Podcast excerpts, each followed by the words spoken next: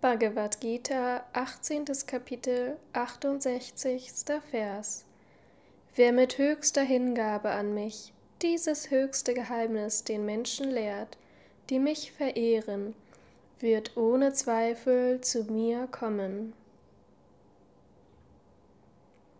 Kommentar Swami Shivananda Dieses höchste Geheimnis, die Lehren der Gita, so wie sie in Form eines Dialoges zwischen Sri Krishna und Arjuna gelehrt worden sind.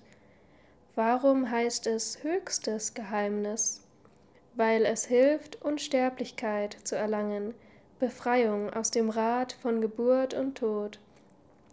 Nur der Fromme hat die nötigen Voraussetzungen zur Aufnahme der Lehre der Gita. Lehrt mit dem Vertrauen, dass er so dem Herrn, dem höchsten Lehrer dient. Ohne Zweifel bedeutet auch frei von allen Zweifeln.